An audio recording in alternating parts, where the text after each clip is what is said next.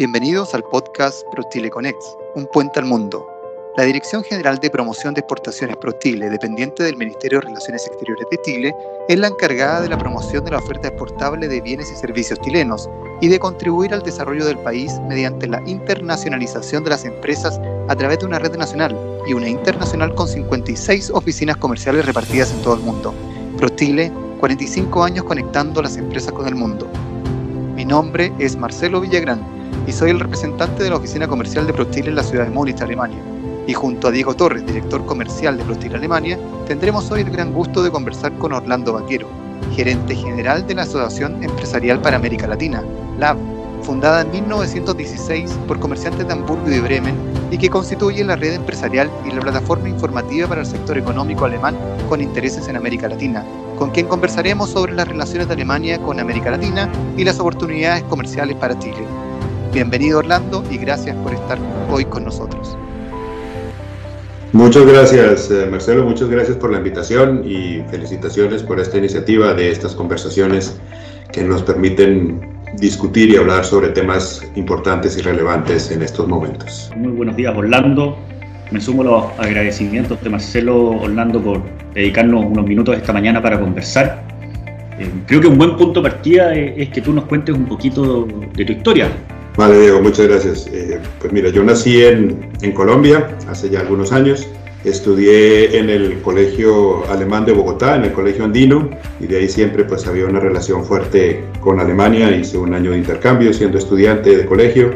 La pasé también en ese año siendo chico aquí en Alemania que decidí hacer la universidad aquí, vine a estudiar aquí, usé toda, toda mi época universitaria en Hamburgo, en la Universidad de Hamburgo, estudié administración de empresas, hice algunas especializaciones, algunos trabajos que hace uno recién graduado, en algunos bancos, en algunas editoriales, y luego regresé, regresé a Colombia.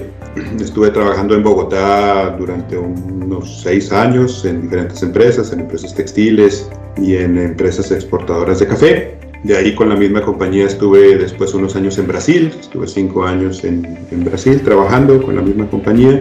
De ahí me mudé a Perú, Estuve unos años trabajando en Perú en el sector farmacéutico, otra vez con la misma empresa del sector farmacéutico estuve cuatro años en México. La nostalgia de volver a, a mi época de estudiante y volví a Alemania, estuve un tiempo trabajando aquí en una, una gran importadora de café, obviamente todo relacionado con América Latina en ese momento, manejando países de América Latina desde la casa matriz aquí, pero decidí que la vida de casas matrices me gustaba menos que la vida en las subsidiarias en América Latina y regresé a América Latina y regresé a Hamburgo a, gerenciar la asociación. en principio, las características que dieron que, fuera adecuado para el manejo de esta asociación es el haber estado muchos años en, en, la industria privada, conociendo lo que hoy nuestros socios viven en el día a día y pues obviamente haber conocido varios de los países de la región desde, una, desde haber vivido ahí y de haber tenido experiencias laborales ahí toda una experiencia internacional, Orlando, en un cargo importante en esta asociación. ¿Nos podrías contar un poco más de qué se trata esta asociación? Tenemos que hacer como un viaje en la historia. En 1916 eh, se funda la asociación y, y hay que pensar que en 1916 Europa estaba en guerra, lo que los americanos llaman la Gran Guerra, o sea, la Primera Guerra Mundial, y Alemania y Bremen eran las dos ciudades que manejaban el comercio exterior en ese momento al tener los puertos importantes. Ellos se dieron cuenta que debido a la guerra, la situación que estaban pasando, había hambre en Alemania, eh, no podían dejar caer las redes, las redes de suministro, sus relaciones. En, ese momento se consideraba a Latinoamérica y a la, península, península, península ibérica como un todo. Y la idea era mantener abiertas las relaciones y poder mantener una, unas cadenas de abastecimiento a pesar de la situación que se estaba viviendo de una guerra que en ese momento no se veía cuando iba a terminar. Desde ahí la asociación ha existido sin ninguna interrupción, es decir, se creó aquí en Hamburgo por, eh, comerciantes de las dos ciudades y fue creciendo. Siempre fue de la mano con empresarios, obviamente estos em, muchos empresarios después de la guerra, las situaciones difíciles, emigraron a América Latina fortaleciendo aún más las relaciones que había y fue referente. Desde el 49 la asociación celebra todos los años el Día de América Latina como el evento más importante comercial de América Latina en Alemania, donde hay más de mil registros por evento, se hacen conferencias en los diferentes, diferentes eh, sectores económicos, y, pero más aún de, ser una fuente de información muy interesante por los foros y las, y las conferencias que existen, es el punto de encuentro, el punto de encuentro de la industria alemana que tiene intereses en América Latina. Y decir intereses en América Latina no quiere decir que ya están presentes en América Latina de alguna manera, sea con subsidiarias propias, con oficinas o, o que ya hacen negocios, sino también los que están pensando en hacer negocios. Y también es un punto de, de intercambio y comunicación entre las delegaciones diplomáticas de los países de América Latina, los ministerios encargados de las relaciones exteriores y económicas de Alemania con los empresarios. Orlando, sin lugar una historia muy bonita. Yo me acuerdo yo cuando llegué acá a Alemania hace alrededor de tres años y medio atrás, la, primera asociación que me presentaron fue precisamente la, que tú hoy día diriges. Considerando hoy día la, coyuntura mundial, esta, esta, pandemia a causa del COVID-19, ¿qué, ¿qué, te dicen tus socios respecto a, a, cómo esto se va a seguir desarrollando durante los próximos meses? ¿Cómo ve la asociación este, este desafío que está enfrentando el mundo? mira, nosotros, nosotros eh, obviamente creo que como casi todo ente económico en su momento, cuando comenzamos a ver las repercusiones que iba a tener esta crisis, nos asustamos. Nos asustamos porque al fin y al cabo nosotros somos una entidad sin ánimo de lucro que depende mucho de los aportes de, de los socios. Y obviamente al entrar la economía en un problema, en un tema problemático, en una fase difícil, nos asustamos un poco. Sin embargo, lo que estamos escuchando y vemos de nuestros socios es que valoran aún más las actividades de la asociación porque realmente se vuelve un foro eh, de comunicación. Entonces el poder intercambiar ideas, expectativas, programas, proyectos, facilita las cosas, ayuda a las cosas. Todos sabemos que tenemos una inflación en información y no sabemos también con claridad cuál es cierta, cuál es no cierta, y el, el contacto directo entre los empresarios, entre los empresarios y los entes gubernamentales. América Latina en un general estaba pasando por no, digámoslo así, no su mejor momento para atraer inversiones. Los problemas sociales que hubo en Chile a final del año pasado, que se extendieron a, otros países, políticas tal vez, para decirlo de una manera un poco diplomática, complicadas en los dos países grandes eh, de la región, temas de endeudamiento críticos de varios países, hacían que, que, la visión que se tenía como América Latina no fuese la mejor en el momento y más viendo que había un decrecimiento económico a nivel mundial de por sí y la, guerra comercial entre Estados Unidos y China hacía que todo se volviera más incierto. Y como tú sabes, los empresarios no le tienen miedo al riesgo, le tienen miedo a la incertidumbre.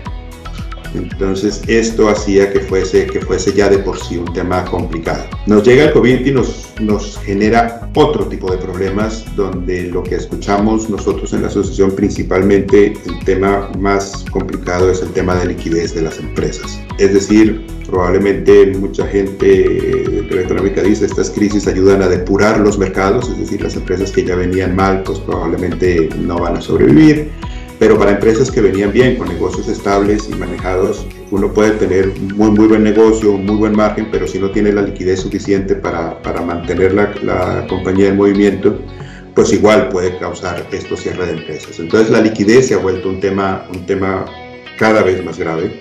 Los créditos alemanes y los apoyos gubernamentales alemanes están diseñados para apoyar a las empresas en estos momentos de liquidez, pero obviamente los temas de inversión como que dejan de ser prioritarios.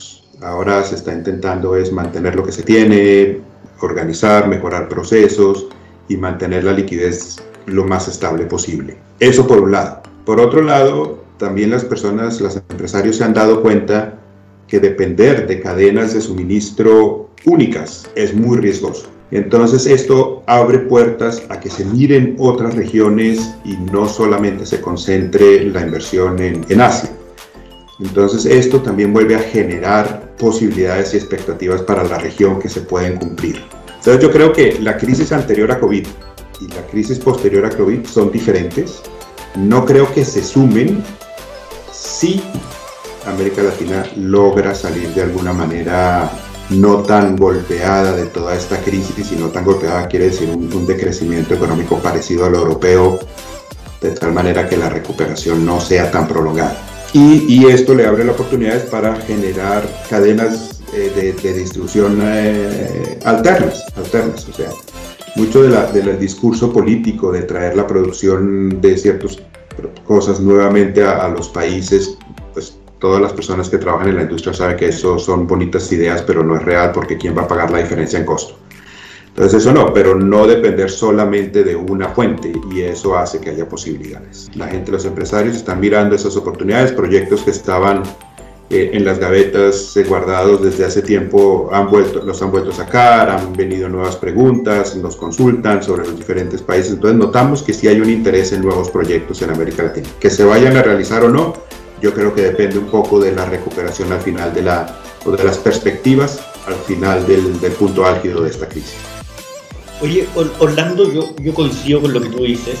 El COVID, se ha hablado mucho de que toda esta pandemia ha acelerado un proceso de digitalización, de la forma en que nos comunicamos, de la forma en que trabajamos.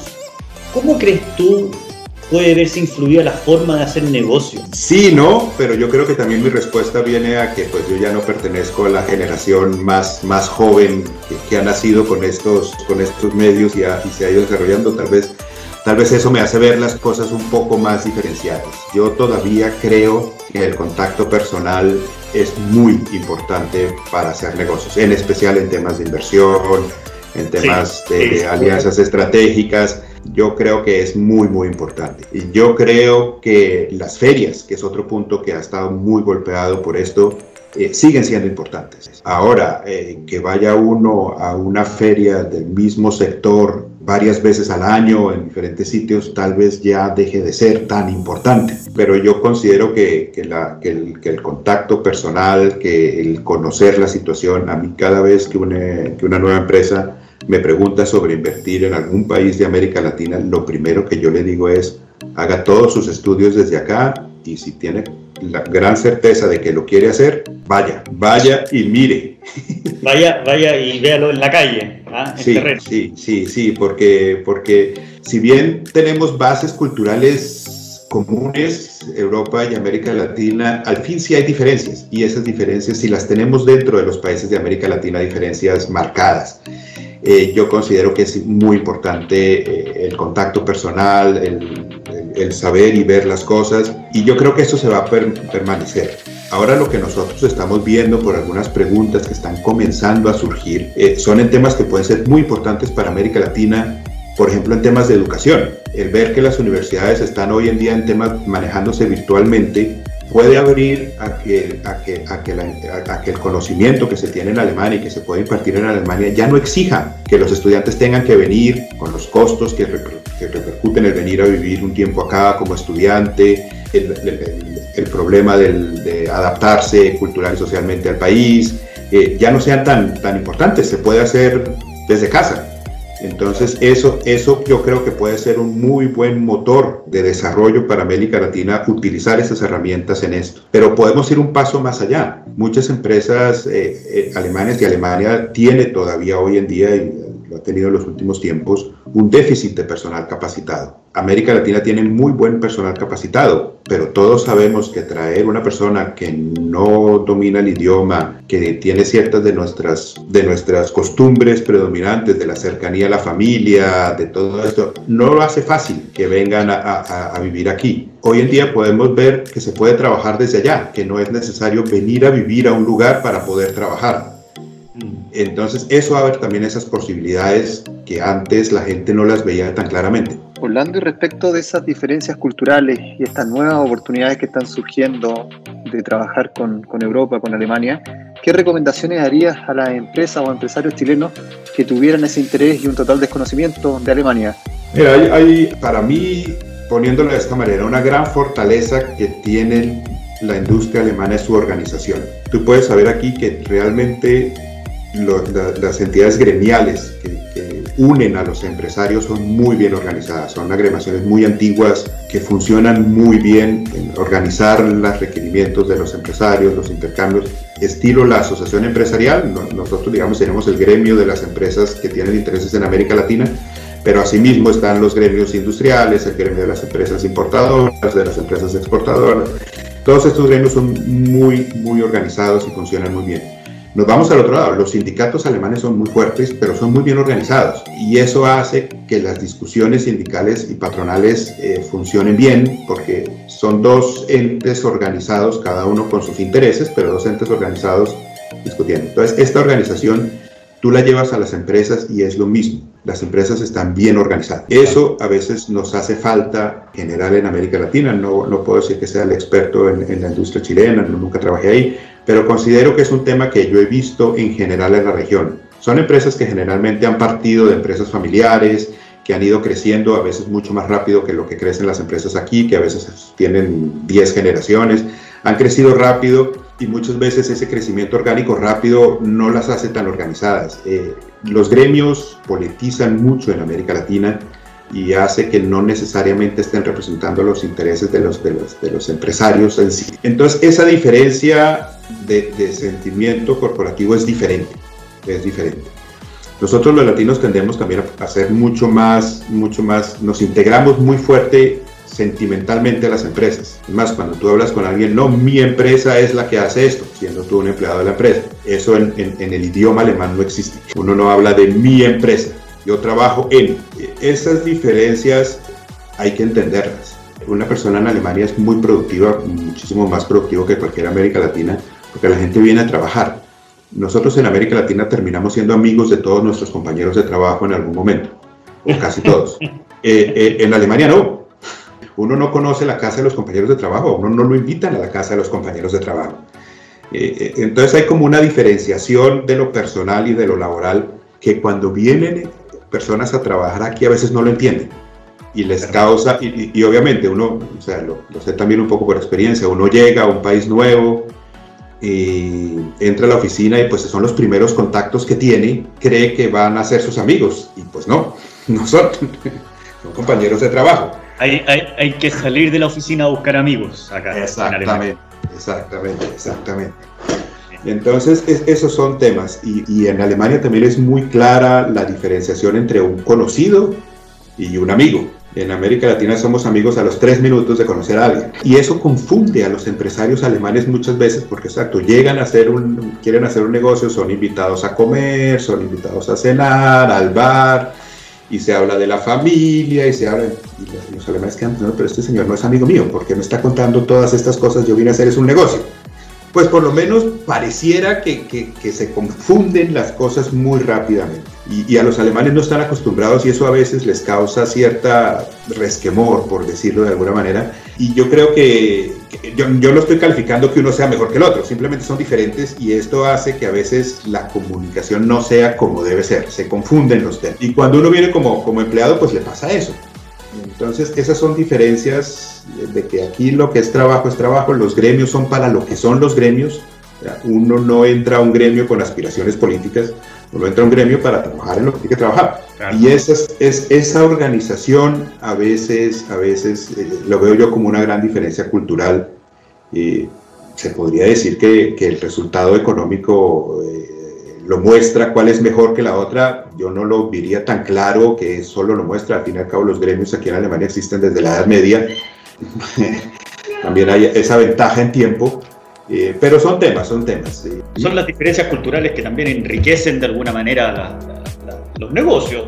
¿ah? Claro. Cada uno trae de la mesa sus cosas positivas y, y, y sus cosas no tan positivas. ¿ah? El cariño a América Latina de los empresarios es muchísimo más grande que hacia cualquier otra región. El tamaño de los negocios que tienen los empresarios alemanes en Asia son muchísimo más grandes que, que América Latina. América Latina para la economía alemana en, en, su intercambio comercial representa el 6 o 7%, es decir, no es tan vital. Pero si uno pregunta por corazón, todos van inmediatamente con América Latina, precisamente porque se sienten recibidos como amigos.